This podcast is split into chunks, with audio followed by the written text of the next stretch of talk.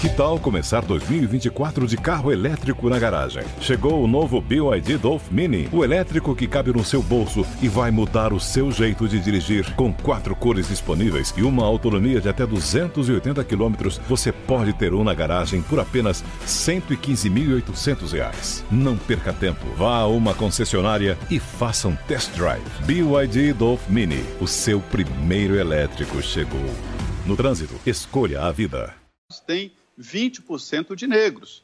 Os negros são maioria no Brasil. Então, é um debate histórico que vai se aprofundar e é diferente cotas de representatividade política.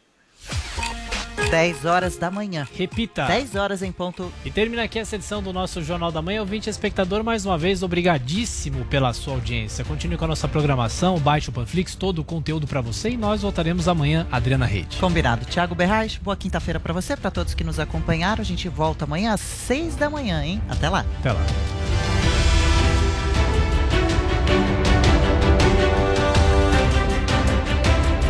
Lojas 100. As lojas 100 já derrubaram os preços. Não deixe para última hora. Black 100. Aproveite agora nas lojas 100. As lojas 100 já derrubaram os preços para você comprar mais fácil ainda. Não deixe para última hora. Evite aglomerações e utilize máscara. Black 100 nas lojas 100 tem. Jovem Pan Morning Show. Oferecimento Lojas 100. As lojas 100 já derrubaram os preços. Não deixe para última hora. Black 100. Aproveite agora nas lojas 100. Jovem Pan Morning Show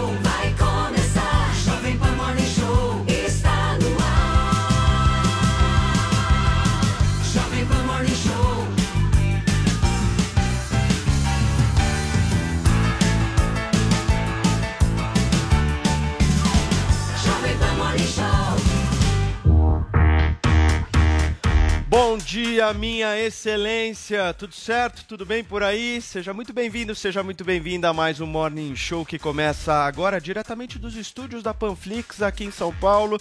Eu sou Paulo Matias e ficaremos juntos até às 11h30 da manhã, te trazendo muitas informações sobre a política brasileira, um bom entretenimento, música, esporte, alto astral, bom humor, debate democrático. O seu lugar é aqui. Queria te fazer um convite, fica com a gente até o fim, porque o programa de hoje tá bom demais. Olha, gente, parte da esquerda brasileira, vou falar uma verdade aqui para vocês, ama de paixão o ex-presidente dos Estados Unidos, Barack Obama. Com origem nas ideias progressistas defendidas por Obama, muito antes de ele chegar à presidência, o encanto pelo democrata se intensificou no ano de 2009, durante uma reunião do G20. Na ocasião, não sei se vocês estão lembrados, ele chamou o então colega Lula de o cara. O tempo passou e na cabeça de alguns esquerdistas e petistas em particular, o que parece é que as definições do encantamento foram atualizadas. Atualizadas por força da visão que hoje Obama tem do ex-mandatário brasileiro condenado por corrupção. Essa visão você vai conhecer já já. Mas o que eu posso adiantar aqui nesta abertura é uma postagem da presidente do PT. Olha só. Obama passou oito anos fazendo guerras e espionagem a serviço da indústria de armas e do establishment de seu país. Acobertou um vice investigado por corrupção e quer dar conselhos ao Brasil. Tem de explicar a sua participação no golpe e na Lava Jato escreveu a deputada federal Glaze Hoffman. Esse é um dos destaques do programa desta quinta-feira, no qual você também vai conferir, minha excelência, 120 mil doses da Coronavac acabaram de chegar em São Paulo. A conta do Papa em rede social curtiu um post de modelo brasileira e o longa sobre o cineasta Hector Babenco é indicado pelo Brasil para disputar uma vaga no Oscar de 2021. Luz, câmera, ação. O Morning Show de hoje está no ar no rádio, no YouTube e na Panflix. Venham com a gente. E olha, substituindo o nosso Adrilho Jorge nesta quinta-feira, está aqui conosco. Ele que é meu companheiro de 3 em 1, sempre às 5 horas da tarde. Paulo Figueiredo Filho, diretamente da Flórida, nos Estados Unidos. Ele que é economista, jornalista. Fala, Paulo, seja muito bem-vindo. Muito bom ter você aqui no Morning de hoje. Bom dia, Paulo. Estamos nos vendo mais cedo hoje, né? Bom dia também aos ouvintes, espectadores. Um prazer estar aqui com vocês hoje mais cedo. Legal, bacana ter o Paulo Figueiredo aqui. Joel Pinheiro da Fonseca, tudo certo? Tudo certo? Bom dia, Paulo. Bom dia, Paulo. E bom dia, Paula. É, Paulo Figueiredo Filho, você não está acostumado, mas Joel Pinheiro sempre tem assim frases, palavras e pensamentos inteligentes para que a gente possa começar Um bem charminho, amanhã. né? Hoje foi. Eu hoje tô foi- acostumado já, já tô acostumado com o Joel. Hoje- Já, já debatemos bastante por aí. Hoje foi exatamente isso. Parabéns, Joel Pinheiro, por essa abertura maravilhosa. Zé Maria Trindade, tudo bem com você, Zé? Salve, chove aqui na capital federal, viu? Muita polêmica e isso é muito bom. É Isso aí, Paulo. Putz, Zé, não é só em Brasília não, viu? Aqui em São Paulo tá um friozinho, uma chuva que, olha, não vou nem te falar, Zé. Paulinha Carvalho, tudo bem por aí? Como é que estão as coisas? Conta pra gente qual é a hashtag deste programa. Hoje a hashtag novamente é tradição, porque eu não quero, enfim, escolher partidos aqui. Cada um comenta o que quiser sobre todos os assuntos deste programa democrático. Hashtag JP Morning Show. É a nossa tradição, né, Paulinha? Hashtag tradição, hashtag JP Morning Show. Vocês participem, mandem aí os seus tweets que a gente, no final do programa, quer selecionar os melhores. Gente, aproveitando aqui que nós estamos com um convidado direto dos Estados Unidos, vamos aqui ser bons anfitriões, né? E abrir o nosso papo matinal jogando os holofotes para lá. Os Estados Unidos chegou a 250 mil mortes por coronavírus e está adotando medidas de restrição na tentativa de frear o avanço da doença. A gente vai conferir os detalhes agora de tudo isso na reportagem da Camila Yunis. Diante do aumento de casos de coronavírus e o receio de uma segunda onda, autoridades norte-americanas têm adotado novamente medidas preventivas. Na cidade de Nova York, as escolas públicas serão fechadas. O ano letivo tinha começado há dois meses e agora os alunos terão aulas remotas com tablets fornecidos pela prefeitura. O prefeito Bill de Blasio disse que 3% dos testes feitos na cidade deram positivo e que a medida de fechamento é um excesso de precaução. Ele disse também que o governo está pronto para lutar contra uma segunda onda. O governador do estado de Nova York, Andrew Cuomo, já tinha determinado o fechamento de bares, restaurantes e academias em toda a região. Ele também proibiu reuniões com mais de 10 pessoas e justificou as medidas, afirmando que as novas infecções foram associadas a atividades como essas. Nesta quarta-feira, o presidente eleito Joe Biden disse que a atitude de Donald Trump em não colaborar com a transição de governo pode atrasar em meses a distribuição da vacina contra o coronavírus. Os Estados Unidos têm batido sucessivos recordes de casos de Covid-19. Já são mais de 11 milhões e 400 mil registros da doença e 250 mil óbitos. Paulo Figueiredo, eu começo por você, meu querido. Estão culpando Trump por essas mortes por aí? Estão culpando o Trump por tudo aqui, né? Estão culpando o Trump pelo tempo ruim, estão culpando o Trump por qualquer coisa dentro dos Estados Unidos. Faz parte, é o mesmo fetiche que a imprensa brasileira tem com Bolsonaro, a imprensa americana tem com Donald Trump.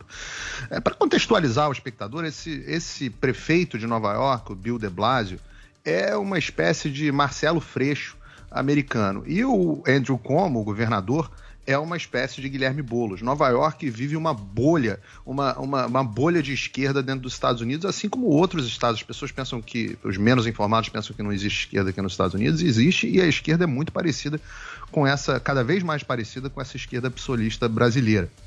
Agora, vamos falar aqui sobre os números reais, né? Fechamento de escola e tal. O que está acontecendo aqui? É, o número médio de casos aqui nos Estados Unidos realmente aumentou muito. Eram 165, eh, são agora média móvel, né? São 165 mil por dia. É, e eram 70 mil no- na crise, né? No auge da crise em julho. Mas o que está acontecendo? O número de mortos está subindo? Não, o número de mortos que chegou a ser, na média, 2.206 por dia, agora são 1.200. Então, é óbvio que está tendo mais testes, a doença também está tendo mais formas de tratamento, e, e no final das contas, você acaba tendo uma doença que é menos letal para as pessoas, né? E qual era a justificativa das medidas de isolamento? Era para morrer menos gente? Não, era para achatar a curva e sobrecarregar o sistema de saúde. Agora, falando especificamente das escolas, é, tem 250 mil mortes nos Estados Unidos atribuídas ao Covid, né? Alguém sabe quantas crianças morreram desses 250 mil? De repente, Joel, Vou te trazer para discussão. Chuta aí, quantas crianças morreram dessas 250 mil? Mas o risco é a criança no contato com os mais velhos, né, Paulo? Não é só a morte Posso falar, posso falar da disso também, criança. mas quantas crianças morreram? O contato com os avós. Não faço ideia. Qual o número americano aí? Tu quer dar um chute, não? Não. 83. Morreram 83. 83 de 250 mil. No ano inteiro. Desde o início da pandemia. É, é com essa justificativa que estão dizendo fechar as escolas. Não estou falando de 83 mil, não. Estou falando de 83 no, no total. Ô, Eu- eu- Paulo, você tem, tem o dado de quantos tem aí mais de 60, 70 anos de idade? Quantos são do, do grupo de risco? Tenho. Do grupo de é, acima de 65 anos, morreram 49 mil, quase 50 mil. É, de- calma que piora. Do- de 75 a 85, morreram 62 mil. E de 85 anos em diante, 72 mil. Ou seja, se você, se você pegar, e eu fiz essa conta aqui, tá? Se você pegar e somar todas as mortes até agora de pessoas abaixo de 45 anos, todas nos Estados Unidos, se você fala. eh, Dessas 250 mil, você tem 6 mil mortes só, de 250 mil. 6 mil abaixo de 45 anos. E mesmo que você pegue de, de 45 a 54, você tem 12 de 150. Ou seja, você soma essas todas 20 mil, menos de 10%, 8% de total das mortes. Qual é a justificativa para você manter essas pessoas em casa? Não tem justificativa nenhuma. Qual é a justificativa? Claro, o Joel, o Joel fez um bom ponto. Você tem que evitar o contato da- dos mais velhos. Os mais velhos e os mais vulneráveis devem ter a oportunidade, se quiserem, porque cada um é senhor das suas decisões, de ficarem mais isolados. Mas como é que você vai justificar fechamento de escola? O que, que é isso? Joel, e aí? Fala um pouquinho. Paulinho, eu vi você falando alguma coisa. Você quer falar algo? Alguma É, coisa a tem um acrescer? ponto importante em relação a fechamento de escola, né? Na Europa eles mantiveram abertos, porque parece que o índice de contágio na escola não é tão grande. Então, não sei, talvez outros lugares aí a gente esteja observando maior contágio até do que de fato da escola. Mas existe esse ponto que o Joel trouxe já, que é a questão da criança, do bebê, enfim. Com eles realmente não acontece nada e muitas vezes são assintomáticos, não dá nem para saber que eles estão com a Covid. E aí, esse problema deles passarem para outras crianças. Mas engraçado que eu vi uma matéria na revista Crescer, se eu não me engano, no site da revista essa semana, que aqui no Brasil tem crianças infectadas, mas elas não contraem na escola. Elas contraem em casa, dos pais que estão participando de festas e pequenas aglomerações com conhecidos. E aí, Joel? Pois é, né? Aqui no Brasil, eu desde meses atrás já tenho dito e sendo ecoando aí especialistas da área de educação que diziam o seguinte: olha, gente, educação deveria ser uma prioridade do país. Como é que a gente reabriu tudo, né? Shopping center, cinema, bares, restaurantes, pessoas se aglomerando, mas as escolas, em grande parte, ficando fechadas, o que especialmente para uma população mais pobre, cuja também não houve esforços de políticas públicas muito eficazes em muitos lugares para levar a educação à distância, via celular, com plano de dados bancado pelo governo, isso não aconteceu. Enfim, é, significa um ano perdido para milhões de crianças brasileiras. Sem sombra de dúvida, nos Estados Unidos a situação, como lá tem mais recursos, dá para você substituir melhor o ensino presencial pelo ensino à distância, mas mesmo assim o ensino à distância traz danos também para as crianças. Você tem que ver quais são as medidas que de fato vão ajudar no combate ao vírus. Mas uma coisa é inegável: os Estados Unidos, assim como o Brasil, ambos estão no grupo de países que lidou mal com o coronavírus. Infelizmente, estamos aí no top 20 mundial de países em número de mortes por milhões de habitantes. Muitos outros países tiveram muito menos mortes, muito menos danos que países como Brasil, Estados Unidos e outros que não fizeram um bom trabalho. Países continentais, como Brasil e Estados Unidos, um bom trabalho. Isso quem disse, por exemplo, é o Dr. Anthony Fauci. Depende também de uma abordagem mais uniforme entre as diferentes regiões, em que você tenha coordenação, que você tenha esforços também federais de ajudar os diferentes lugares de acordo com as suas necessidades, com recursos, com equipamentos. Aqui no Brasil, o que o governo federal fez principalmente foi mandar cloroquina para as diversas cidades. né? Inclusive, recebemos uma remessa. Imagino que o presidente Trump estivesse desovando a cloroquina que os Estados Unidos não utilizou. E prefeitos precisavam de outras coisas aqui no país e não muitas vezes não receberam ou demoraram a receber.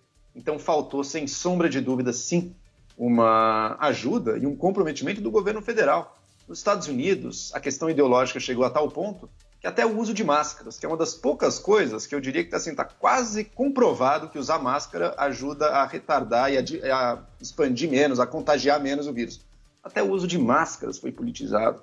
Então, para parte da direita mais radical americana, não usar máscara passou a ser um símbolo da liberdade individual. Isso é suicídio, gente. Isso é suicídio. E o Trump, infelizmente, alimentou esse tipo de maluquice. Então, não dá para botar todas as mortes na mão de nenhum presidente. Agora, o presidente ajudou ou o presidente atrapalhou nos esforços coordenados para combater a pandemia? No caso do Brasil e no caso dos Estados Unidos, está bem claro que o presidente atrapalhou. Ô Zé, eu queria te inserir aqui nessa nossa conversa, te questionando aí a postura do governo brasileiro em relação à permissão de voos para países que estão aí aumentando os casos de coronavírus. Existe alguma possibilidade aí do Brasil fechar o espaço, o espaço aéreo para esses países? Não seria uma medida acertada? Ô, Paulo, isso está em discussão, mas o governo brasileiro ouviu aqui cientistas dizerem o seguinte, que no caso atual, é, o vírus já está rondando, já está andando aqui no Brasil e não vem mais de fora como no início da pandemia, né? É, na verdade é o seguinte, eu não sei quem inventou essa história, dizem que foi o, o- Imperial College, é, é, de que você deve isolar os- o- a pessoa que não está infectada. Isso é bíblico. Os infectados é que sempre foram isolados. É, é no beabá da infectologia diz o seguinte, que o transmissor deve ser imediatamente identificado, no caso de uma endemia ou epidemia, né, e isolado o transmissor. E aqui no Brasil, como resposta do mundo inteiro, os saudáveis foram isolados. E, e- e as pessoas continuaram indo para o trabalho, pegando ônibus, pegando é, é, metrô e voltando para casa junto dos isolados. Né? Isso está evidentemente errado. Osmar Terra me alertou, no início da pandemia ali, no Paraná, não tinha um caso, um caso no Paraná inteiro. E a universidade fechou, e as escolas fecharam. Não tinha um caso no Paraná. Então, como é que é isso? As escolas têm que funcionar. Se houver um caso em uma sala de aula, a sala de aula deve ser dispensada. Se houver dois ou três casos numa escola, é caso de se pensar em isolar a escola, não toda a comunidade onde não exista nenhum caso. Quer dizer, no município onde não exista um caso, a escola sendo fechada, isso está errado. O presidente, que foi o assunto inicial aqui, tem toda a razão sobre. Imagine, imagine se o homem do campo, se o produtor não existe mais aquele homem do campo que acorda cedo, pega a sua enxadinha, isso é romantismo. Não. Hoje o grande produtor de, de, eh, agrícola ele usa maquinários com GPS e tal. Imagine se esse setor tivesse paralisado. O preço que estaria hoje a alimentação muito caro. A inflação já é, é, visível aí, culpa da paralisação de setores. Ficou difícil repor peças, maquinários, porque as indústrias fecharam. Isso não podia ter acontecido. É preciso responsabilidade. Paulo, esse é um vírus sério. Ele mata. E eu não gosto nem de olhar números. Que seja uma criança que morreu. É sério. Mas não há outro caminho a não ser enfrentá-lo com as armas que nós temos. Porque isolar, como uma ilha agora, chegou o primeiro caso, chegou o primeiro de muitos que vão acontecer.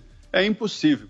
E o Brasil, não sei exatamente obra de quem, fez um enfrentamento ideal.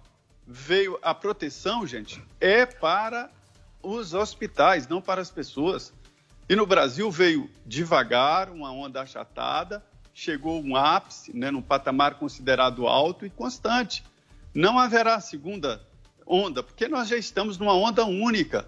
Não é minimizando, é dizendo o seguinte, que nós não temos defesa para o vírus, a não ser a, a famosa vacina. Paulinha, você pediu a palavra?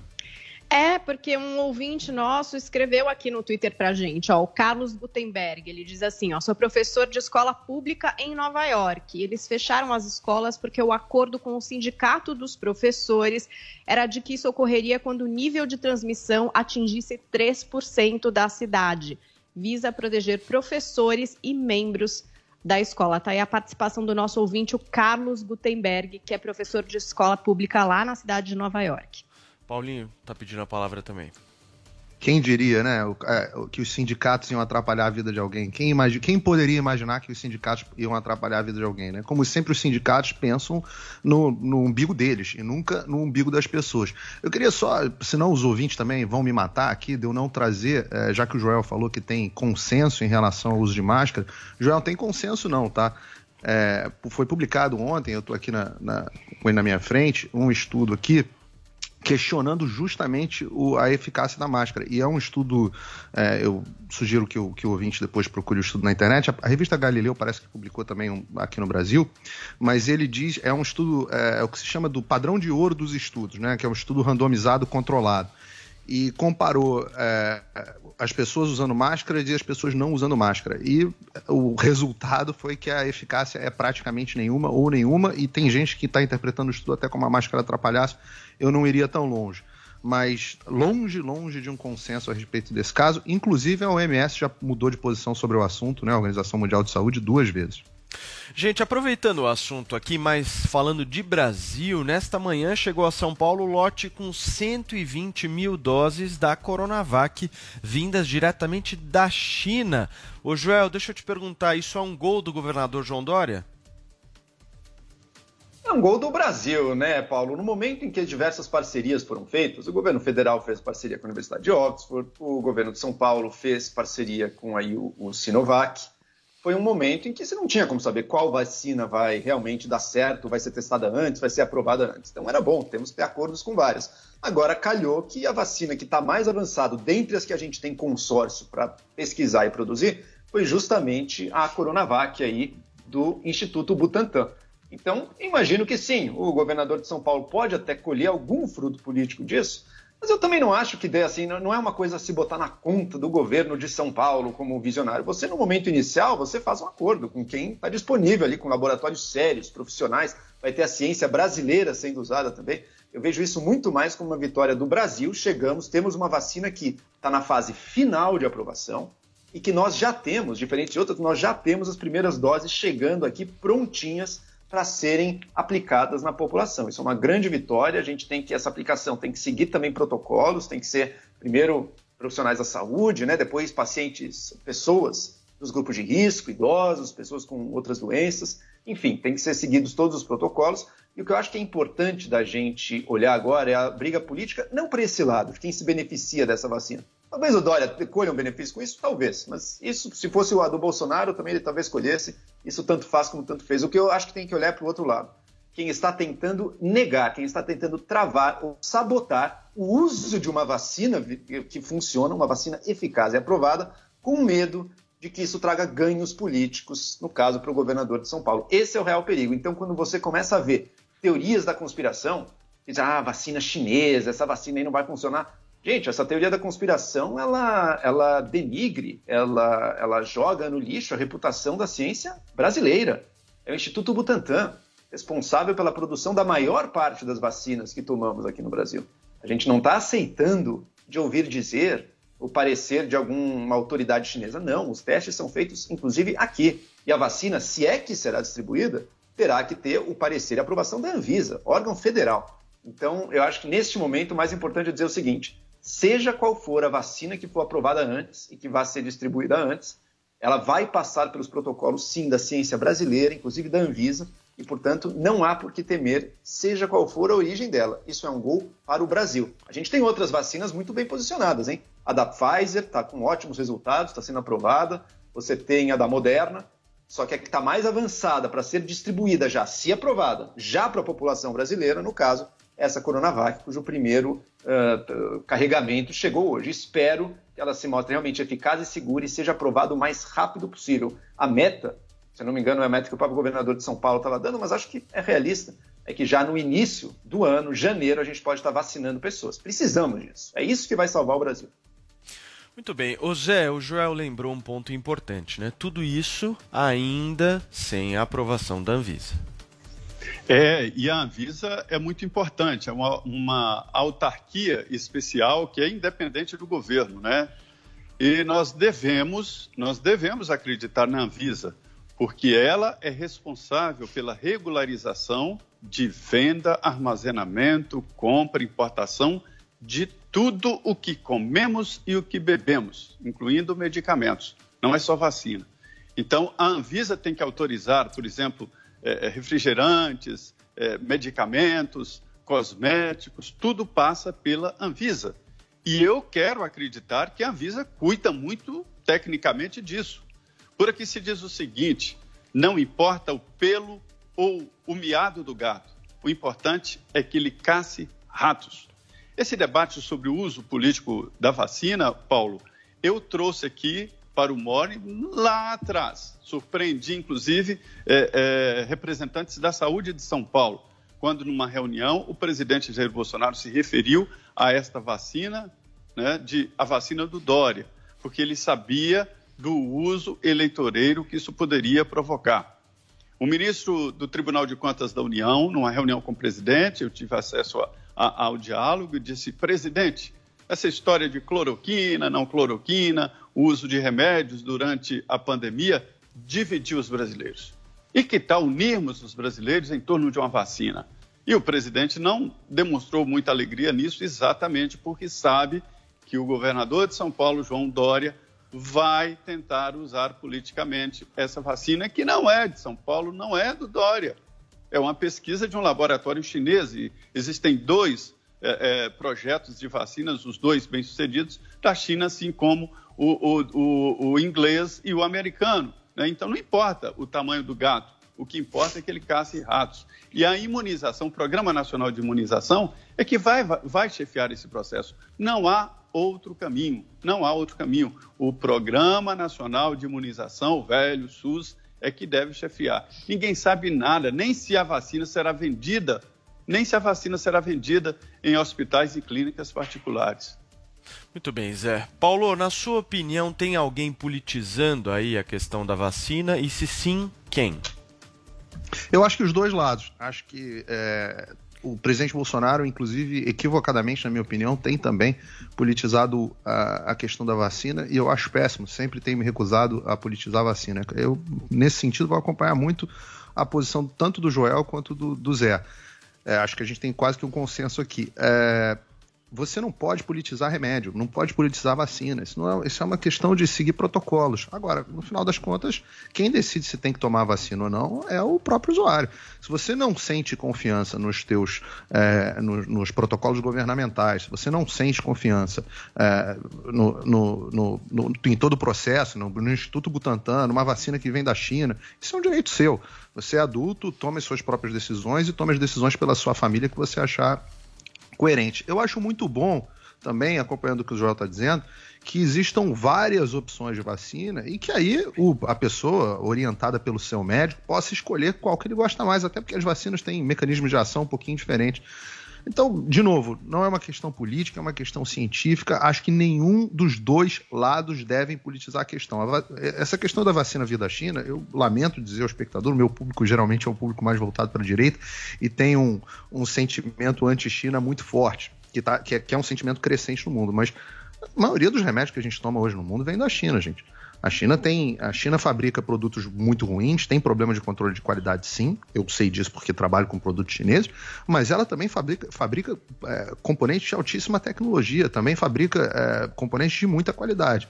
Então, é, vai da sua consciência, da sua pesquisa, da sua análise. Ninguém tem o direito de obrigar você a fazer nada. Muito bem, pessoal, girando a pauta aqui no Morning Show, o presidente Jair Bolsonaro fez ontem um agradecimento aos agricultores. Foi durante uma cerimônia de entrega de títulos de propriedades rurais na cidade de Flores de Goiás. Ele destacou que a postura do homem do campo foi crucial para a sobrevivência daqueles que moram na cidade. Segundo o presidente, o fato de os agricultores não terem parado durante a pandemia foi essencial para que o país não entrasse em colapso Vamos acompanhar um trechinho da fala do Jair Bolsonaro. O fique em casa, a economia de vem depois, fosse aplicado no campo, teríamos desabastecimento, fome, miséria e problemas sociais. Parabéns a vocês que não se mostraram frouxos na hora da angústia, como diz aqui a passagem bíblica. Muito bem, turma, vou pedir para vocês serem um pouco mais breves nesse tema, porque a gente tem muitos outros assuntos legais também para a gente abordar ainda no Morning. Eu queria começar por você, Paulo. Tá certo o Bolsonaro? Estar citando a Bíblia, né? Citar a Bíblia não tem erro. O provérbio diz: se te, mostra, se te mostrares frouxo no dia da angústia, sua força será pequena. Tem alguma controvérsia no que o presidente está falando? Se os trabalhadores do campo tivessem parado, todos nós tínhamos morrido de fome. Tanto, tanto aqui nos Estados Unidos quanto aí no Brasil. É, Essa turminha, geralmente, do Fica em Casa, a turma da conversinha, como disse o presidente, é aquela que o salário pinga na conta todo mês. Político, funcionário público, jornalistas como, como eu, que podem trabalhar de casa, celebridade, e gente que está com burro na sombra. Né? Você que está ouvindo rádio, você pode ficar em casa?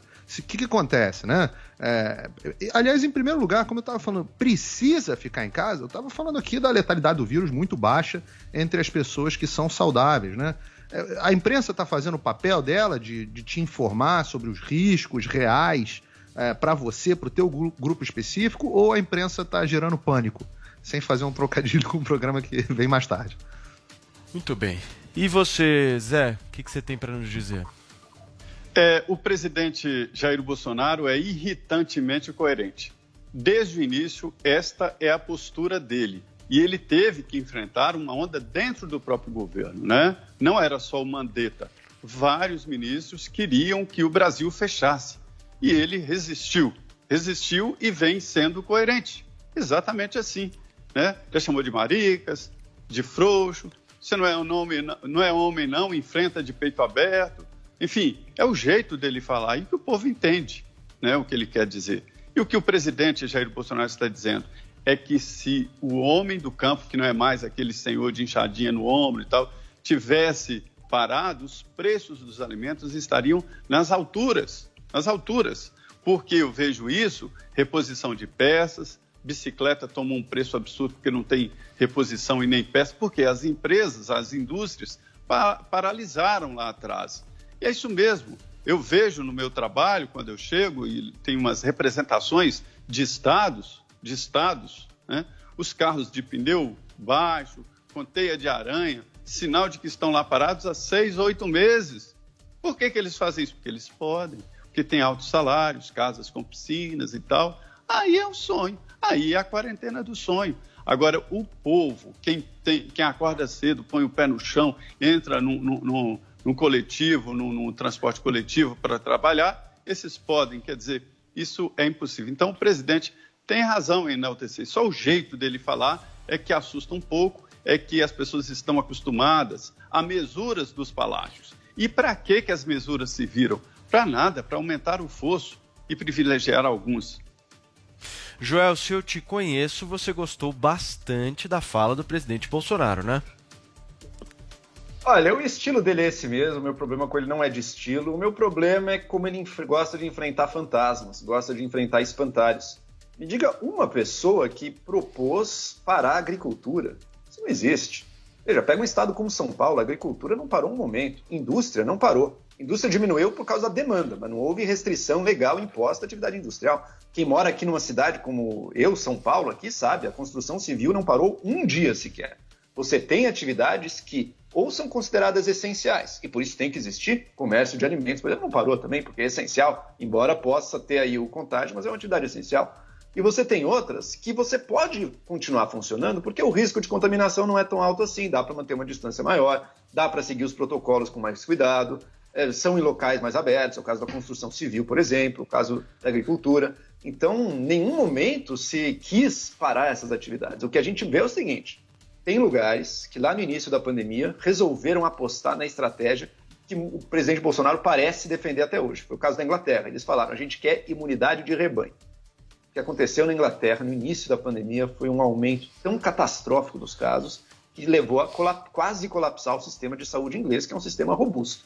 O primeiro-ministro Boris Johnson, inclusive, se infectou, passou semanas na UTI, porque foi um caso muito sério, e depois voltou atrás. Antes de se infectar, já tinha voltado atrás, inclusive, teve que voltar atrás. Então, o sistema colapsa, não tem jeito. Cidade de Milão, na Itália, conheceu a mesma história. A gente, infelizmente, viu cenas aí de várias cidades pelo mundo realmente colapsando. E onde foi feito o isolamento?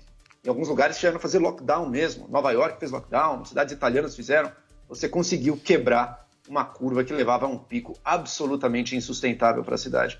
O isolamento social, ele não, ni- ninguém deseja, ninguém gosta de isolamento social, ele traz custos enormes. Agora, ele muitas vezes é necessário justamente para reduzir a força, a fúria da expansão da doença. E outra, as pessoas se decepcionam também. Elas botam toda a culpa da economia no isolamento social. Não é verdade. A Suécia, que foi o país que menos fez, a economia caiu mais do que na Noruega, do que na Dinamarca, que fizeram isolamentos sociais muito mais rígidos. Aqui em São Paulo também, o que a gente está verificando agora, os cinemas voltaram a abrir, né? Sabe como é que está o faturamento dos cinemas? Vocês já foram numa sala de cinema para ver como é que tá? Eu Tá fui. Totalmente vazia. Eu fui. Pois é, eu também fui. Está totalmente vazia. A demanda das pessoas está muito baixa. Ô, Joel, sabe o que eu pensei aqui? Você falou que as obras. Já temos aqui dois de. Oi, oi Paulo, Perdão, fala, temos fala, dois fala. de cinco aqui que foram ao cinema. É, você viu? Não, como eu é tava. que tava a sala aí, Paulo? Ah, tava até que relativamente cheia, porque, porque na realidade ela nunca vai ficar cheia, né, Joel? Porque tem o distanciamento lá, então eles têm um, um tamanho de sala reduzido, enfim, nu- nunca vai ficar cheio. era- mas, era mas devia ter uns casal, mas um 30, casal. 30 40% de, de, de ocupação. A minha tinha Ma- quatro pessoas. Mas enfim, ah, quando você falou que as obras não pararam, meu querido Joel Pinheiro da Fonseca, eu lembrei de Paula Carvalho. Essa sabe bem que durante a pandemia as obras não pararam, né, dona Paula? Eu e vocês, né? Que tiveram que ouvir muitas furadeiras e coisas malucas acontecendo aqui. Tinha dia que eu achava que ia cair o teto. E nas ruas também. Eu tenho, uma obra aqui de prédio na frente da minha casa que subiu tranquilamente. Daqui a pouco já tem até gente morando. Realmente foi um setor que não parou mesmo. E eu acho que muita gente, claro que tem essa possibilidade, estamos falando do pessoal do home office mesmo, que tem, por exemplo, casa em outro lugar. Eu acho que aconteceu isso aqui no meu prédio. Foi para tal lugar cumprir aí a quarentena e reformou a casa inteira aqui na minha cabeça, né? Acho que uns três andares resolveram fazer isso durante a pandemia. Alô, vizinho da Paulinha, um beijo pra você. Muito obrigado por deixar a gente trabalhar. Zé Obrigada, Maria amor. Trindade. Abração, Zé. Até amanhã, sexta-feira. Tamo junto. Obrigado mais uma vez pela sua participação aqui no Morning. Muito bem, esta conversa aqui é muito boa. Obrigado, muito bom dia. Um abraço Valeu, a todos. Zé. Abração, tchau. Gente, olha só que notícia inusitada esta. O Vaticano está tentando descobrir o que aconteceu para que a conta do Papa no Instagram curtisse a foto de uma modelo brasileira. Paulinha, quais são os detalhes? Gente, olha, quem administra muitas contas do Instagram sabe que isso é muito possível. Eu, por exemplo, que tenho a minha, tenho uma fechada com os meus filhos e tenho uma duas dicas de vida, já fiz isso, já postei errado ou curti com um perfil que nada tinha a ver, enfim, pode acontecer, né? Tá aí a foto da Natália Gariboto, você que tá vendo por imagens, mais conhecida como Nata Gata, né? Ela tá lá no Instagram, tem muitos seguidores, posta sua rotina, com looks como esse, por exemplo, de colegial muito sexy. E aí, eis que, enfim, perceberam, ela também percebeu que ganhou um like do Santo Papa. E isso foi, enfim, perceptível, polêmico, é uma conta oficial, causou muito problema. Teve gente que capturou em vídeo até ali no Twitter esse momentinho like do Papa. Ela foi ali no Twitter dela e fez um post, né? Pelo menos vou pro céu. É, com o vídeo do like do Papa, mas isso é sério, hein, gente? Agora a Catholic News Agency diz que vão investigar para descobrir quem é, quem é que deu esse like, já que as mídias sociais do Papa são administradas por vários funcionários da Santa Sé. Aguardem. Será que vão revelar esse Gente. nome? Vão dar esse exposed? Não sei. Gente, olha, combinar que- vocês sabem que vocês sabem que às vezes eu fico pensando, né? Eu falo, ah, meu, deve acontecer notícia de tudo quanto é jeito, forma. Mas essa eu nunca imaginei que a gente iria comentar algum dia. Mas enfim, bens a Deus, né, meus queridos? Bens a Deus. Paulo Figueiredo, eu tenho muita curiosidade para saber duas coisas. A primeira, o que, que você avaliou, né, da modelo, e a segunda, o que, que você avalia do Papa. Mas aguenta aí, porque você e o Joel daqui a pouquinho vão falar disso. Eu preciso ir para um rápido intervalo comercial. Na volta, tem essa história da curtida do Papa Francisco no post de uma modelo brasileiro extremamente. Uma modelo brasileira extremamente carnuda. Aguenta aí. Jovem Pan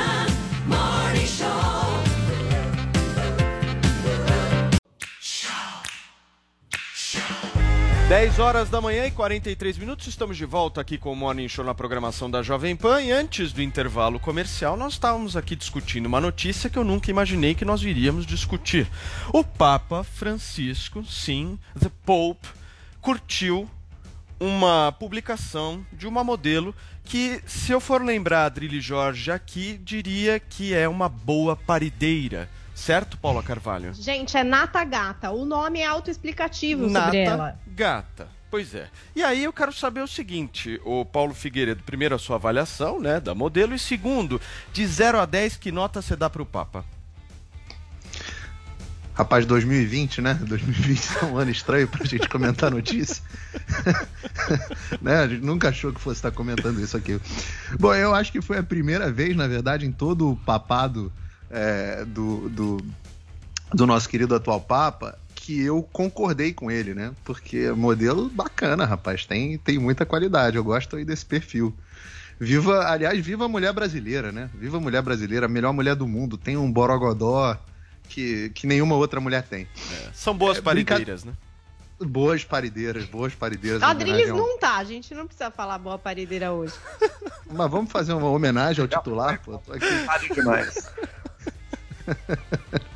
Mas, brincadeiras à parte, a Paulinha tem razão é, é, nessa questão do Instagram e tal. Eu também administro mais de uma conta e, e esse negócio é difícil. Às vezes eu, eu, eu também tenho uma conta pessoal, só com minhas filhas e tudo mais. Às vezes eu erro coisa de política na conta pessoal, coisa das minhas filhas, na- na- e, e depois me confundo e apago, né? Eu não sei quem administra o- o- o- a rede social do Papa. Eu evito dar uma nota para ele, porque não sendo católico, eu não me sinto nesse direito. Então, o Papa é uma questão dos católicos. E, e também porque eu vejo que às vezes ele tem as palavras dele deturpadas, a imprensa se aproveita é, um pouquinho dele para promover a agenda progressista dela própria. Agora, sem dúvida, eu gostava bem mais quando o Papa era um conservador, é, um mais tradicional, né, anticomunista, como era o João Paulo II. Não por causa da modelo especificamente, mas por causa das posições desse Papa que parecem muito progressistas, né? Muito bem. Joel Pinheiro da Fonseca, você se sentiu representado pelo Papa? Olha, eu acho que todo mundo católico, que é um mundo em larga medida latino, né? Acho que a gente se sentiu representado ali na, na modelo. Se foi o Papa mesmo, a gente tem que, tem que confessar que ele tem um gosto, mas é um problema para o catolicismo. Por quê? Porque, segundo a moral católica, você simplesmente ter um pensamento lascivo, sexual e consentir com esse pensamento já é um pecado mortal. Você já pode levar sua alma ao inferno. Portanto, ele está correndo um risco altíssimo ao dar esse like comprometedor aí com relação ao estado eterno da alma dele, se é que ele não se arrependa. Ou a pessoa que fez, né, o estagiário, provavelmente se arrependa depois. Então, de vista da teologia católica, o que pra gente é um inocente like é um assunto seríssimo de vida ou morte eterna. Ô, ô, Eu- Paulinha, eu só, só, só fazer uma pergunta nesse sentido pra Paulinha. O Papa não falou nada depois? Não teve nenhum tipo de... gente, não foi o Papa que deu esse like, né, gente? não, mas não- Pelo não. amor de Deus. Paulinha, ninguém sabe a conta Calma, oficial Paulinha. Gente, dele. ele não, ele não É. controla a conta oficial dele. Foi Olha, isso que Paula disse. Ué, a gente vai Carvalho. desacreditar. Você tá que cravando a um Catholic negócio. News Agency, é isso? A gente tá botando em xeque essa informação da Catholic News Agency.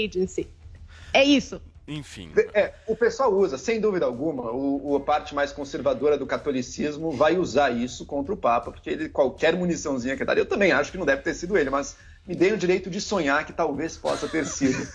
Agora, eu eu, eu, como ex-católico, me sinto no total direito de dar uma nota ao Papa, assim. Eu daria uma nota 7,5 para esse Papa. Eu gosto muito dele. Eu acho que o Papa Francisco traz uma lufada de ar fresco para o catolicismo. Tem limites muito severos no que ele pode mudar. Quem sonha que ele vá mudar pontos centrais da moral católica ligada ao sexo, por exemplo, pode tirar seu cavalinho da chuva. Isso não vai acontecer. Esse é o tipo de mudança que o catolicismo precisa de uns 300 anos aí para fazer. Mas ele é Tem que alguém, pelo menos, traz ele, te- ele traz. É, mas nem tudo que é doutrina católica diretamente da Bíblia. Eles tentam forçar a barra para dizer que sim, né? Mas tem muito espaço para interpretar de formas diferentes ali.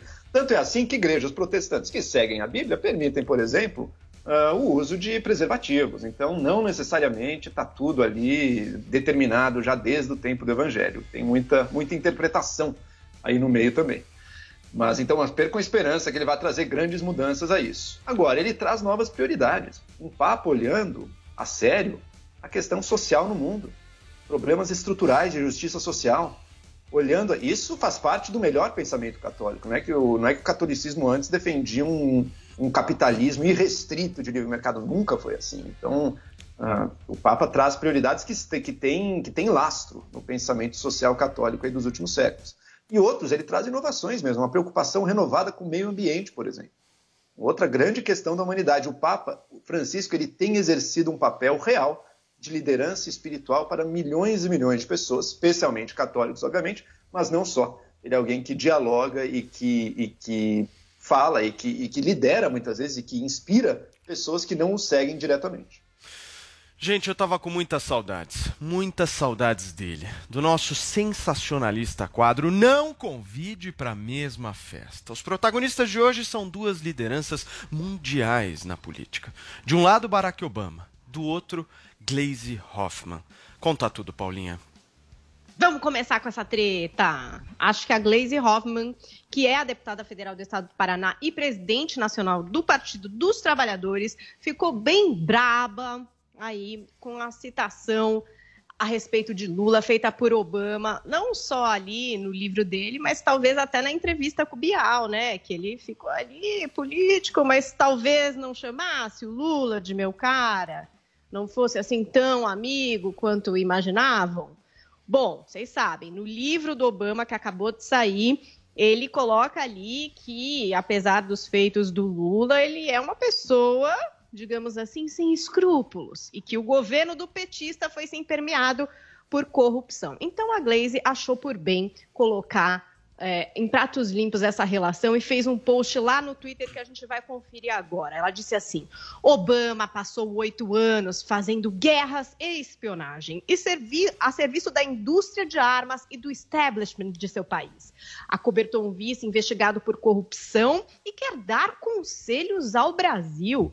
Tem que explicar a sua participação no golpe e na Lava Jato. E aí, junto desse tweet, ela colocou ali uma matéria do Huffington Post é, que trata, entre outros pontos, dos casos de espionagem ali da Agência Nacional do Estado, de Segurança dos Estados Unidos durante o governo Obama, que foram revelados pelo ex-agente Edward Snowden. Vocês se lembram disso? No Brasil, foram grampeados a comunicação da então presidente Dilma Rousseff, além de 29 números de telefone relacionados ao governo, incluindo do então ministro da Casa Civil, Antônio Palocci, e do então secretário executivo do Ministério da Fazenda, Nelson Barbosa. Será que eles podem ir na mesma festa? Nunca estariam na mesma festa? Eu não sei. Muito bem. Gente, eu sei que o assunto é muito bom, mas é um minutinho para cada. Paulo Figueiredo e essa festa aí, Barack Obama e Glaze Hoffman, como seria? Tá cedo pra comprar pipoca e assistir? Não. Se eu tivesse no, no WhatsApp, eu tava usando aquele stickerzinho, briguem, desgraçados, briguem, formem grupos e briguem, né? É, nem- Eu, eu, eu tô morrendo de rir, né? Porque eu vivi pra ver o Obama, o queridinho, o ídolo dos progressistas, se transformar num ah, traidor da esquerda, né? Aliás, na entrevista que ele dá pro Pedro Bial, tem um momento que ele vira e fala assim: Ah, na época que eu chamei o Lula, o Lula de o cara, eu não conhecia todos os casos de corrupção do PT. Eu achei um ato falho. Você não conhecia todos os casos de corrupção, conhecia alguns, e ainda assim ele era o cara. Ou seja, ele, corrupção era ok, só, ele só exagerou na dose. É, Tem muita semelhança entre o Lula e o Obama. Os dois foram, foram, é, foram são filhos do mesmo fenômeno, né? Esse componente populista progressista, esse fetiche simbólico de um presidente que veio de baixo dos oprimidos, no caso dos Estados Unidos um negro e no caso do Brasil um nordestino pobre. Isso seria como uma, uma espécie de ápice do progresso, do progresso nos tempos modernos, né? Perfeito. Foram, foram dois presidentes desastrosos, dois desastres para o Brasil e para os Estados Unidos. Muito bem. Joel, como é que seria essa festa? Pois é, a gente vê aí que os extremos se tocam, né? Paulo Figueiredo, acho que você concordou um pouquinho com a Glaze Hoffman ali quando ela fala do Biden, hein? Então a coisa tá se. Os extremos Briguem. se tocam no espectro. Só que ela, ela levanta, gente, essa maluquice que a gente vê volta e meia aparecendo na mídia brasileira, especulações de esquerda, que a Lava Jato seria a filha do Departamento de Estado americano, da CIA, numa operação para tirar a esquerda popular do poder no Brasil e botar- voltar à direita, vender a Petrobras para os americanos. Se o plano era esse, eles foram muito incompetentes. Né? Até hoje, a Petrobras não foi vendida para os americanos, continua com controle do Estado brasileiro, que utilizou no governo Dilma muito mal, inclusive, detonou a Petrobras, detonou o Brasil, a má gestão que ela teve, sem falar de toda a corrupção. Então, é uma teoria da conspiração totalmente furada, que ninguém mais acredita e que a Glaze Hoffman repisa aí. Acho que ninguém vai, ninguém vai continuar acreditando. Perfeito. Eu vou para mais um rápido intervalo comercial, é o último aqui do Morning Show e na volta tem Bolos versus Covas, uma análise aí sobre a disputa no segundo turno aqui em São Paulo. Aguenta aí. Jovem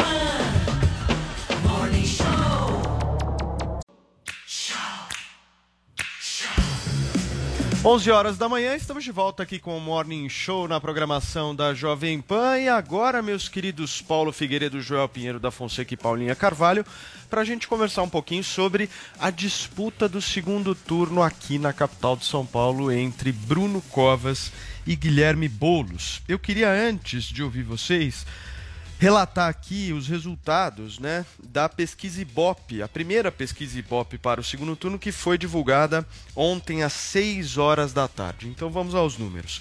Bruno Covas, do PSDB, tem 47% das intenções de votos.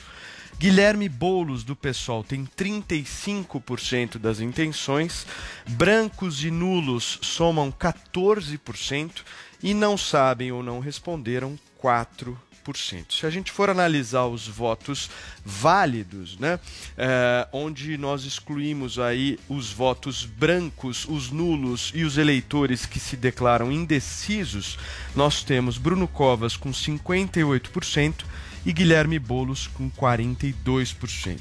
E só mais uma última informação aqui sobre a pesquisa espontânea. Né? A pesquisa espontânea é quando o Instituto de Pesquisa não fala quem são os candidatos e aí a própria pessoa cita o nome da- do candidato em quem ela vai votar.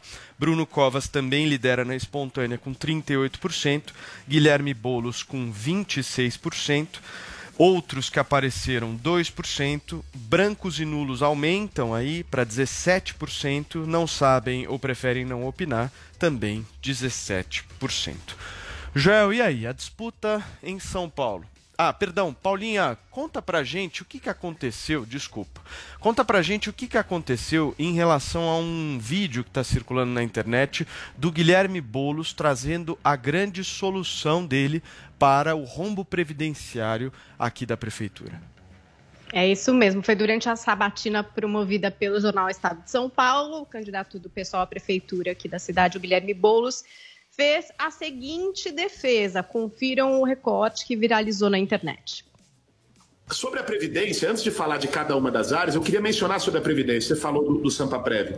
Sabe por que, que a Previdência do serviço público se torna deficitária? Porque não se faz concursos. Porque para a Previdência se equilibrar, você tem que ter gente contribuindo, não só gente recebendo. Então, você tem mais gente se aposentando, virando inativo para receber na Previdência, e como não se, não se faz concursos, você tem menos gente contribuindo para a Previdência Pública. Fazer concurso é uma forma de arrecadar mais para a Previdência Pública e você equilibrar a conta com os inativos. Então, é isso que eu vou fazer. E aí, é, esse segmento passou também a ser bastante criticado, até por economistas nas redes sociais. Então, o Boulos achou por bem fazer um vídeo em que ele conta que a sua frase foi recortada e espalhada por aí fora de contexto. Vamos conferir aí a explicação do Boulos. Eu fui perguntado sobre a realização de concursos públicos num contexto de déficit da Previdência Municipal. No final da entrevista, um trecho sobre esse tema foi retirado de contexto e passou a ser divulgado nas redes sociais. Nesse trecho, eu argumento que usar o déficit da Previdência Municipal como justificativa para não fazer concursos não faz sentido do ponto de vista contábil, já que os servidores contratados passariam a contribuir também para o Fundo de Previdência. Realidade que em São Paulo foi modificada pelo Sampaprev de Dória e Bruno Covas. Eu não defendo que a forma de equilibrar a Previdência seja através de novas contratações. A maneira como eu me expressei e tirada do contexto da pergunta pode ter levado a crer nisso, que não é a minha posição. Ainda bem que temos um economista aqui na bancada, Joel. Deu certo a explicação ou ainda está confuso? Olha, eu acho que ele tentou remendar um pouco uma fala que estava muito clara, né? Que é aquele é o tipo de fala que revela como o que na minha opinião é o grande problema dessa, de grande parte da esquerda brasileira, não reconhecer que existe um problema fiscal, não reconhecer que as contas públicas são uma realidade, que não existe passe de mágica, sabe? Ah, você vai melhorar o déficit da previdência contratando mais gente. Ele disse isso com todas as letras. Gente, o déficit da Previdência é um problema por quê? Porque ele cresce sem parar e come todo o nosso orçamento.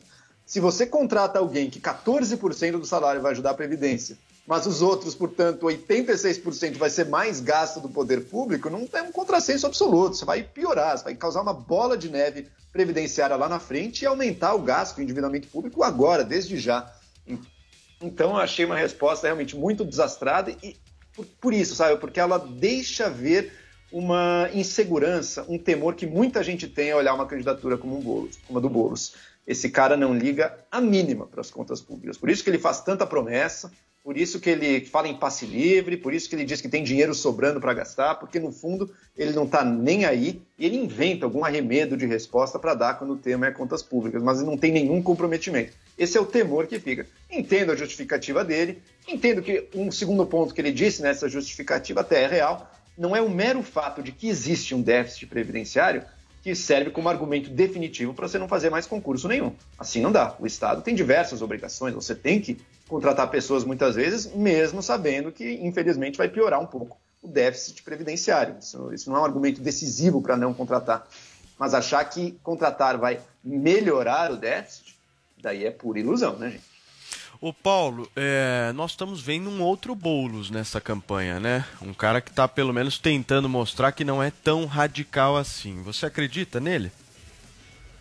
Olha, eu ontem entrevistei, tive o privilégio aqui pela, pela Jovem Pan de entrevistar o candidato no, no Jornal da Manhã. E ele passou o jornal inteiro, a entrevista inteira, falando platitudes, respondendo, é, refazendo aquele discurso de injustiça social, aquele discurso fácil, né?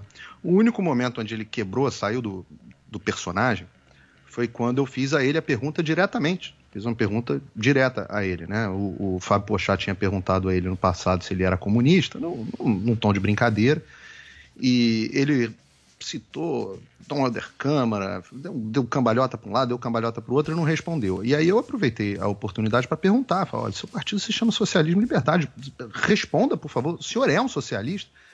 E aí foi a primeira vez na entrevista que ele quebra o personagem, ele sai um pouco ali do cérebro, visivelmente é, ficou visivelmente incomodado e não respondeu a pergunta. E não responde a pergunta. Ele, ele não tem coragem de assumir o socialismo, o, o- o mesmo candidato que dizia que Venezuela sofria de excesso de democracia e tudo mais, ele não tem coragem de assumir o seu socialismo. Então, eu acho que a gente corre o risco aí, vocês correm o risco de São, em São Paulo, de passar por um processo aí de, de vou chamar aqui, usar o termo que o pessoal está usando, né? Meio de estelionato eleitoral, de uma pessoa se passando por algo que ela não é. Essa, essa, essa, essa roupagem de moderado é uma roupagem completamente falsa, né? Enfim, é, do, e do ponto de vista do, do, do plano econômico, né, é a mesma coisa que você conectar o filtro de linha nele mesmo, né, a solução do Boulos para a economia. Não sabe nada de economia, passou, é só olhar a, a carreira dele, né, o histórico dele, que aí o eleitor de São Paulo pode chegar a uma conclusão do que, que esse cara sabe de economia, se vai fazer bem para a maior cidade do Brasil, se vai fazer mal, é uma decisão que cabe ao eleitor. Mas tem que olhar o histórico também e, e ver se, se, se o personagem que ele está vestindo e que está interpretando nessa eleição condiz com a história de vida dele. Agora, Paulinho, Agora, outra coisa. Oi. coisa também, Oi, fala, João, fala. É o seguinte, na minha opinião, dos possíveis segundos turnos que podia ter em São Paulo, esse é o melhor. Você tem duas opções claramente desenhadas. O Bruno Covas, um político de centro aqui no Brasil. Inclusive, ele nunca nem se aliou muito, não se aliou nada, na verdade, ao bolsonarismo lá atrás. Ele manteve, ele é da corrente, digamos, mais central, centrista mesmo do PSDB, não aquela que se aliou mais ao governo federal que tem a sua gestão com altos e baixos. Acho que existem críticas muito legítimas a serem feitas à gestão do Bruno Covas aí na prefeitura dele, na zeladoria da cidade, semáforos, enfim, uma série de questões aí que acho que não foi tão bem sucedido assim. Do outro lado, uma candidatura francamente de esquerda. Ousando aí ser mais sonhadora, mais utópica, mas que enfrenta o desafio do realismo básico. O que, que dá para realizar numa, numa situação que a gente sabe que os municípios estão com as contas em dificuldade, os estados estão, muitos deles, quase quebrados, e o governo federal também não tem dinheiro para ficar distribuindo para ninguém. Então, até que ponto é possível sonhar e prometer num momento de extremo apertar de cintos, com crise econômica, com crise da saúde pública, com coronavírus? Acho que são duas opções muito claras colocadas pelo eleitor paulistano e mais, duas candidaturas sérias. Nenhum dos dois ali é um absoluto mentiroso ou corrupto que está ali fingindo alguma coisa. São dois candidatos sérios apresentando suas visões e estão aí para o eleitor decidir. Por isso, eu considero um bom segundo turno na cidade de São Paulo. Falar que político é sério, seja lá quem for, é um perigo, hein, João Pinheiro? Tome cuidado, hein? Vamos ver. né? Vamos Toma ver. cuidado, João Pinheiro, porque o povo printa, hein? Paulinha Carvalho, deixa eu te fazer uma pergunta. Teve uma outra coisa que bombou na internet, que foi a interação do Bruno Covas com o Felipe Neto, né? Pois é, o Felipe Neto que declarou seu apoio ao Boulos. Ele escreveu assim no Twitter, ó, povo de São Paulo, a escolha é simples. De um lado, Covas, num partido que concorda com 92% das orientações bolsonaristas. Do outro, Boulos, no partido que menos concorda com as orientações bolsonaristas do país, apenas 15%. É hora de vencer o bolsonarismo. O voto é 50. Aí o Bruno Covas foi lá e fez um comentário a respeito desse post do Felipe Neto, marcando ele, dizendo assim: ó, Felipe Neto, admiro o seu trabalho, mas acho que você não conhece minha trajetória. Não votei em Bolsonaro. Convido você a conhecer meu programa de governo para ver nossas propostas que priorizam o combate às desigualdades, o respeito à diversidade e a defesa dos direitos humanos. Aí o Felipe Neto foi lá e respondeu para o Covas. Pra cima de mim, Covas. Você e Dória podem dar as mãos e desaparecer da política brasileira. Não farão absolutamente nenhuma falta. Dá uma lida aí que até você vai votar no Boulos. E aí ele postou uma thread ali que tem os 28 motivos para não votar em Bruno Covas. É, Paulo Figueiredo, esse é o Felipe Neto moderado, né? Taxado por muitos aí como uma figura moderada, né? Isenta, enfim, se colocando politicamente de maneira muito clara e sendo é, até um pouco é, mal educado, né, com Bruno Covas. Ah, não acredito que o Felipe Neto foi mal educado. Duvido. Só acredito vendo. É Assim, o Felipe, Mera- o Felipe Neto é uma espécie de bússola moral ao contrário, né? Qualquer coisa que ele falar, você, você multiplica por menos um, como a gente brinca na economia, e aí você tem a verdade, né? Eu não sei, esse fenômeno, é, uma coisa meio do, do século XXI, né, do- da- dos anos 2010 para cá, da gente achar que só porque o cara faz videozinho no YouTube, ele, ele é uma referência política, né, um influenciador. É um negócio que. Qual é, o que, o Felipe Neto sabe de política? Eu gosto de discutir com o Joel. O Joel tem uma formação política, pensa diferente de mim, mas é um, é um cara com formação. O Joel é lido, é um cara é, inteligente, preparado. Dá, dá para discutir com o Joel. um abraço, Joel. Mas com o Felipe Neto, que, que eu. Discorda, mas pelo menos tem, tem, tem substância, né? Mas com o Felipe Neto, o que, que eu vou discutir com ele, né? O, o cara não sabe nada e é um, virou um militante radical de esquerda, né? É um militante radical de esquerda que fala no ouvido dos jovens. E o jovem, de um modo geral, ele ainda não está muito, muito instruído, muito preparado, ele ainda não tem vacina, não tem anticorpos para filtrar bem o que ele está ouvindo. Então Paulo, é, é um perigo. E também fica a lição, acho que para o próprio Bruno Covas, de que por muitas vezes querer dialogar com quem não quer dialogar fica difícil, né? Eu acho que Muito difícil, esse episódio muito ficou difícil. muito claro, né? O Bruno Covas tomou uma sapatada gratuita ali, né? Extremamente deselegante o Felipe Neto com o prefeito de São Paulo. E o prefeito de São Paulo tentou, pelo menos, buscar um diálogo ali e tomou uma traulitada, né? No português bem claro. Se- olha, se eu fosse paulistano, eu nunca perdoaria o Boulos por me fazer votar no Covas no segundo turno. Eu nunca, nunca, nunca o perdoaria por isso. Mas, pô, no mínimo, você pode. Eu não, não, não concordo com as políticas do Bruno Covas, não, é, não seria a minha primeira opção política, mas é, um- não, não dá para comparar com o Boulos, né? É outro nível de educação, é outro nível de formação, outro nível de preparo. Então, é, é, é o que temos. Agora, vai conversar com o militante, vai querer dialogar com o militante, vai tomar sapatada na cara. Agora, o Joel. Achei, viu, Paulo? Oi, fala. Eu ia te perguntar, mas pode, pode, pode seguir, pode seguir. Eu também achei uma resposta mal educada mesmo do Felipe Neto. Eu não entendo por que, que ele adota um tom tão estridente, tão intolerante em algumas vezes, sendo que ele, às vezes, é alvo da intolerância política, até, evidentemente, um youtuber de sucesso, riquíssimo como ele é, que fica com posições de esquerda. Joel, esquerda porque ele, ele é intolerante.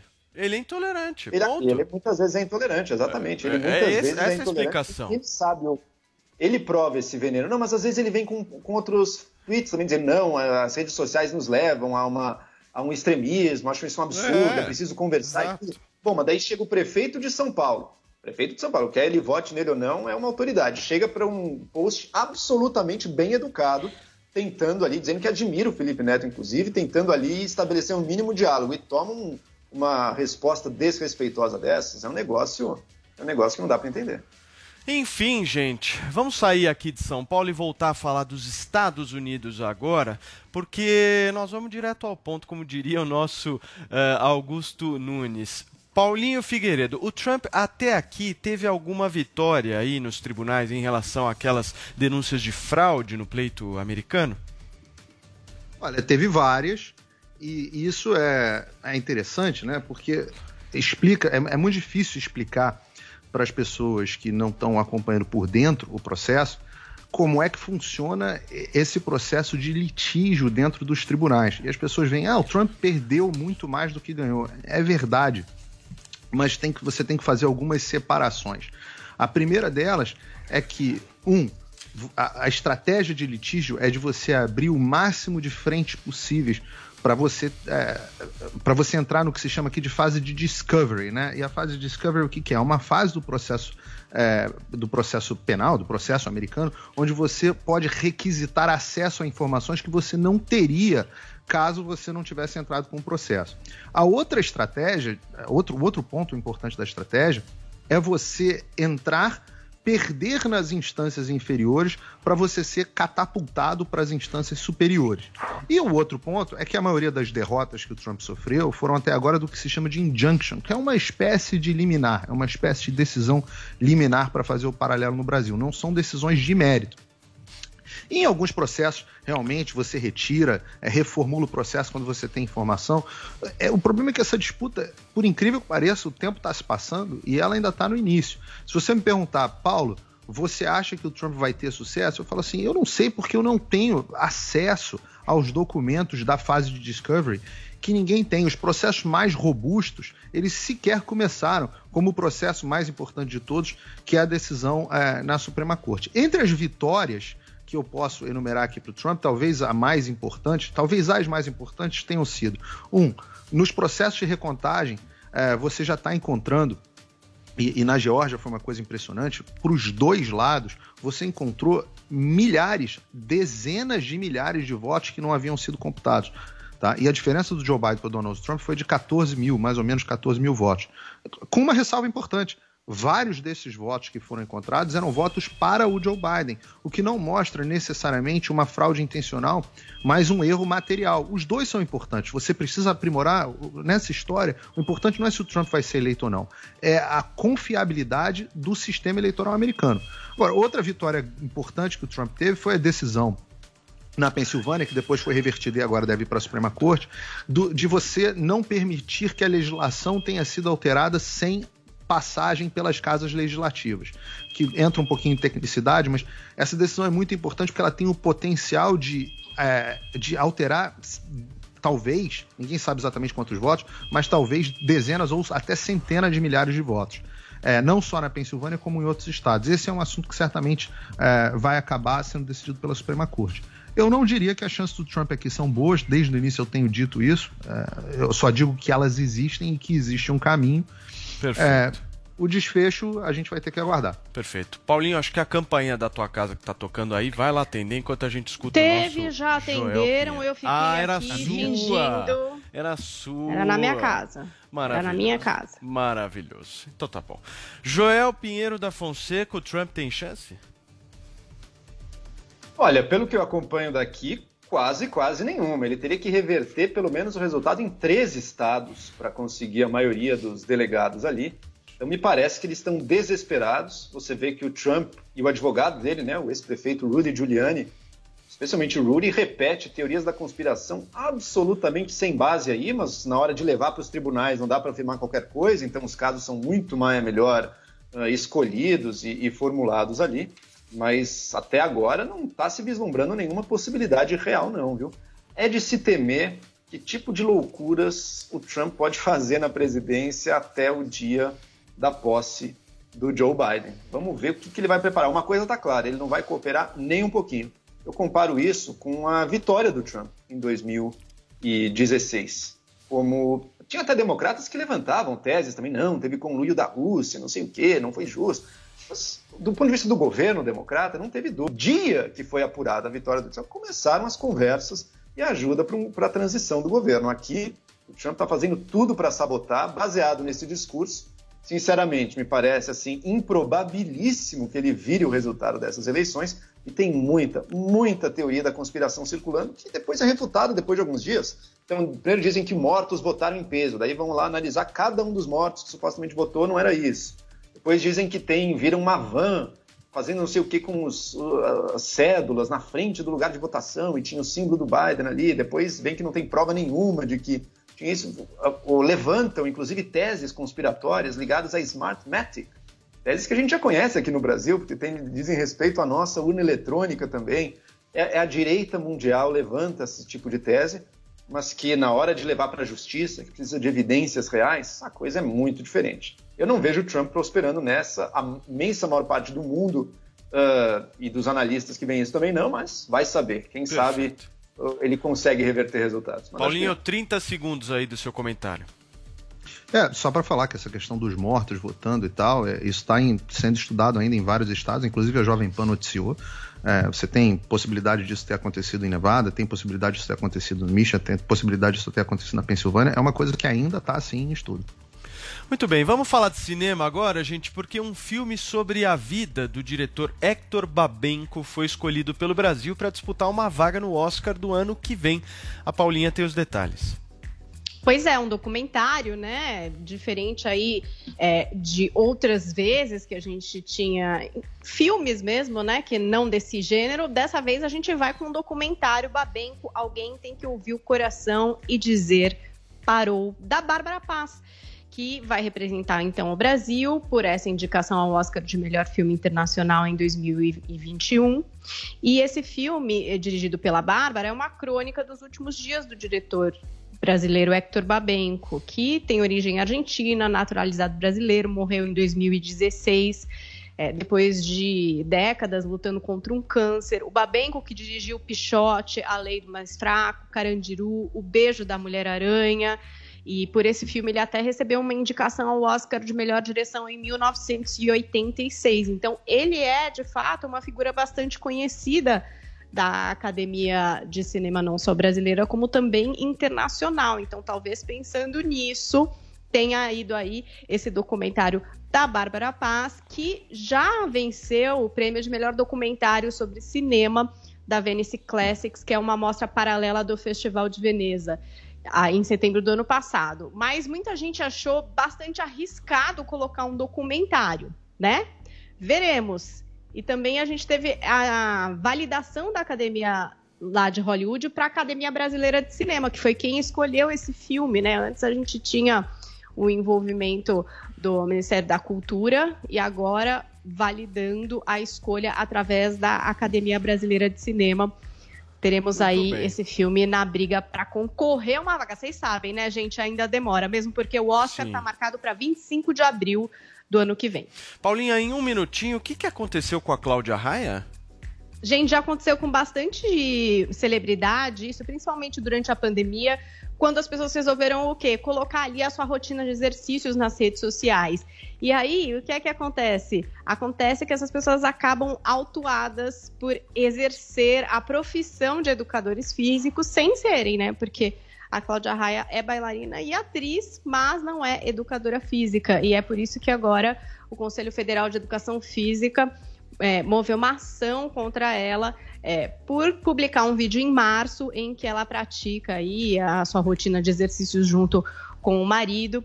E aí, enfim, uma briga já conhecida aqui, né? A gente já falou de outras pessoas que fizeram isso. Mas no caso, a Cláudia Raia alega que toda essa rotina foi programada e acompanhada pelo personal trainer dela, que inclusive está ali na descrição do vídeo, como quem elaborou os exercícios e tal.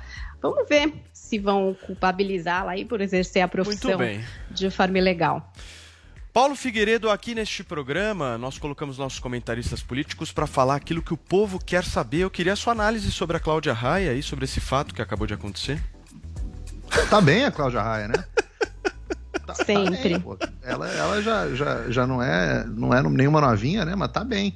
Eu, eu acho que quase todas as minhas amigas, pelo menos as que estão em boa forma, colocam um vídeo malhando, né? Eu não sei qual o problema. Eu também. Aliás, eu coloco de vez em quando até no meu, no meu Instagram vídeo malhando e tal. Eu acho que é um incentivo à prática de exercício. Ô, o- Paulo, além do Biden, você malha o quê? Eu, lá no 3 em 1 você vai descobrir daqui a pouquinho. Eu acho que você já me viu malhando bem mais gente do que o Biden. Ai, minha gente. Vamos pros tweets, então, Paulinha? Tweets des- Vamos. desta quinta-feira com a nossa hashtag tradição? Vamos lá. Dali O escreveu o seguinte: O Papa é pop. O Papa é pop. O Papa não poupa ninguém. É isso. Acho que ele deu uma alteradinha aí na letra. E temos também aqui uma denúncia de Adir de Mogli. Tem um arroba de Joel Pinheiro da Fonseca dizendo: usou imagem de fundo para ficar intelectual. Tática já conhecida. E aí o Carlos Bolsonaro que virou meme por usar uma imagem de Nossa. banco de imagem como fundo. Joel, prova Deixa que eu- seu fundo é real. É, Prova é. agora. Tem que provar. Aliás, Vamos eu já lá, pedi, provar já. pra vocês. É. Eu vou- meu fundo não é chroma key, meu fundo é livro de papelão comprado por metro pra, pra parecer que eu Pe- sou Ô, Joel, pega, pega, Joel, pega o imbecil Tá coletivo. ouvindo, mas ele vai interagir com o fundo. Não é chroma key. Tá Joel, aprovado aqui. tá aprovado. Livro real, tá aqui, pessoal. Ó, Joel. duvidou de mim, ó. Joel, Tive alguns que eu não li, Ele outros não que eu vai já li. ouvir, né? Tá sem É, ele tá o. Manuel divulgou dia sobre o liberalismo. Enfim, tá tudo aí. Muito bom. Ô, Joel, Tá aprovado. o Joel, Não- não o me Joel não mesmo, escuta. tá, Joel, favor, tá, Paulo? Joel, faz Agora um eu escuto, favor. agora eu escuto. Faz um favor, pega o imbecil coletivo do Olavo de Carvalho pra mim, por favor. Eu tinha vários livros do Olavo, mas eu vendi todos. Eu vendi por um preço bom até. Eu só mantive um. Eu só mantive um que chama Filosofia e seu Inverso, porque nesse livro o Olavo me cita. Então, como eu apareço no livro Filosofia e seu Inverso do Olavo, eu resolvi manter ele na minha coleção. Muito bem. Gente, um beijo pra todo mundo. Paulinho, gostou de participar do Morning hoje? Obrigado, viu, cara? Que, que delícia de programa. Um programa leve, rapaz. É, esse programa é maravilhoso. É, é aque- aquele astral, né, Paulo Carvalho, que a gente deixa no programa maravilhoso, gostoso, aquela coisa que as pessoas começam bem o dia. Gente, beijo pra vocês. Paulinha, até amanhã, sexta-feira, estamos juntos e misturados. João Pinheiro, até amanhã. Boas leituras aí no seu fundo que não é falso e está provado aqui agora. E Paulo Figueiredo, nós nos vemos às 5 da tarde no 3 em 1. Já, já. Muito bem, muito obrigado a você que ficou conosco até aqui, gente. Valeu mesmo. Tamo junto. Amanhã, sexta-feira, Morning Show aqui na PAN. Hoje, quase 22 mil pessoas ao vivo no nosso canal no YouTube. Muito obrigado pela audiência. Tchau.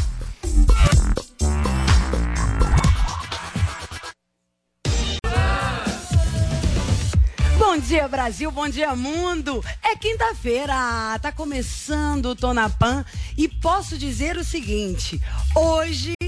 Como toda quinta-feira, é o dia de Jorge Luiz Brasil. Vamos nadar de braçada. Primeiramente, eu quero mandar um beijo pro Jorge, agradecer. Fiz uma live com ele essa semana, onde fui tão bem tratada, tão bem recebida. É, foi a entrevista mais legal, acho que eu já fiz mesmo, porque ele tirou um monte de coisa que acho que nunca tinha falado em lugar nenhum, mas é porque foi uma honra. Então, antes de mais nada, eu quero te agradecer. Quero mandar um beijo pra Carla Bittencourt, tá com um probleminha pessoal, então vamos mandar energia boa pra ela. Acho que é o papai dela de saúde, mas semana que vem, se Deus quiser, ela tá aqui com a gente. A gente adora ela demais, então a PAN é muito grande, né? Vamos mandando good vibes. E fora nós dois que vamos bater essa bola muito legal, quem vai estar com a gente hoje é simplesmente o cara mais maravilhoso do Brasil. Ó, antes de eu anunciar o nome, né, pra enrolando, A gente vai falar de tudo da internet, de babado da Fazenda. Bom, já falei, né? Que ele é muito especial. Aliás, os dois são muito especiais. São dois atores talentosíssimos. Um, vocês já conhecem, o Brasil inteiro é apaixonado pelo cara. Nelson Freitas. Genial, de longa carreira, brilhante, de sucesso na TV e no teatro. E tá com vários projetos saindo do forno. Vai contar tudo pra gente aqui também. E vamos receber ele, Reinaldo Júnior. Ele é um ator consagrado do teatro e que estreia essa semana, mais precisamente amanhã na Rede Globo, com o especial Falas Negras. Vai ser um sucesso. Ele é um cara tão premiado que quando a gente começou a estudá-lo para convidar para vir aqui ao programa, é impressionante como alguém de tão pouca idade já ganhou tantos prêmios. Moral da história, Dona Pan vai ficar juntinho com você até as meio de meio, né? Eu ia falar até as onze e meia, não, até o meio de meia. Contamos com você e bora começar esse programa. Vamos fazer o nosso giro, né, nos babados. Jorge Luiz Brasil, bonjour, mon amour. Bonjour, meu amor! E bom dia para todo mundo. Antes de mais nada, quero dizer que a honra foi toda minha de receber essa super estrela, essa mulher que aquece nosso coração na minha live. Foi muito legal, a gente fluiu, né, Lígia? Quando viu o tempo estava acabando, foi incrível.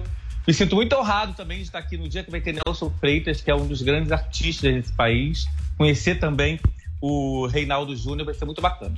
Eu achei super sensacional mesmo. Deus sabe o que faz, né? Assim, sempre tem aquilo que a gente fala até na live, é a magia acontecendo. O Nelson é. É. tão incrível que nada mais justo do que um dos caras que mais entende de TV no Brasil, você, no caso, e é um admirador da arte, tá aqui pra, pra gente fazer essa entrevista juntos. Você, eu, o público e o Nelson merecemos uma entrevista com quem sabe dar valor. Antes, vamos fazer as nossas bobajadas pro povo rir. Fazenda, Jojo Fazendeira, Jojo mitou. Menina, que prova do fazendeiro mais complicada. Não que ela tenha sido a prova complicada, porque foi uma prova de sorte, totalmente de sorte. Né? Eles tinham, quem não assistiu, eles tinham que lançar numa catapulta umas bolinhas, é, numas placas em que tinham letras. E essas letras tinham que escrever uma determinada palavra de um jabá deles. E quem completasse aquilo primeiro ganhava a prova. Só que eh, um poderia acertar na bola do outro, porque cada, cada bola tinha uma. Cada letra tinha uma cor representante a cada participante. Verde para Stephanie, o roxo para Jojo e o amarelo para o Matheus Carriere. E aí eles tinham. Então, assim, a Jojo deu muita sorte, porque Matheus acertou várias bolas Pra ela. dela, para ela. A Stephanie também, ela também acertou, justiça seja feita. Mas ela teve, assim, a ajuda ali do destino. A prova foi de sorte, nada mais justo, então, de que essa grande maravilhosa fosse premiada. Eu adorei. Mas eu fiquei meio, meio dividido durante a prova, porque você tem que ficar fazendo cálculos, né? Dependendo de quem você quer que saia, você fica fazendo cálculo. Não, se a Stephanie voltar como fazendeira, vai Matheus e Jojo, e aí tem mais chance de Mirella sair. Mas se Matheus ficar como fazendeiro, vai ser. Aí Stephanie sai, sai fácil. Também Mas acho. aí, aí você fica fazendo as essas É, conjecturas loucas, né? E eu fiquei muito dividido. Meu coração queria que Jojo ganhasse, mas meu cérebro queria que Stephanie ganhasse para Mirella poder sair. Faz então, todo sentido. mas quando, Ah. é, mas quando o Jojo ganhou foi uma glória. Foi muito bacana ver se ela finalmente ganhar uma prova e voltar como fazendeira vai ser babado, gritaria e confusão, como já foi um pouquinho a live do fazendeiro que ela fez logo depois no TikTok. Quando a Jojo voltou da, da, da, da roça semana passada, foi a primeira a voltar, a Lid teve uma reação apática, não se levantou do sofá, não, não nada.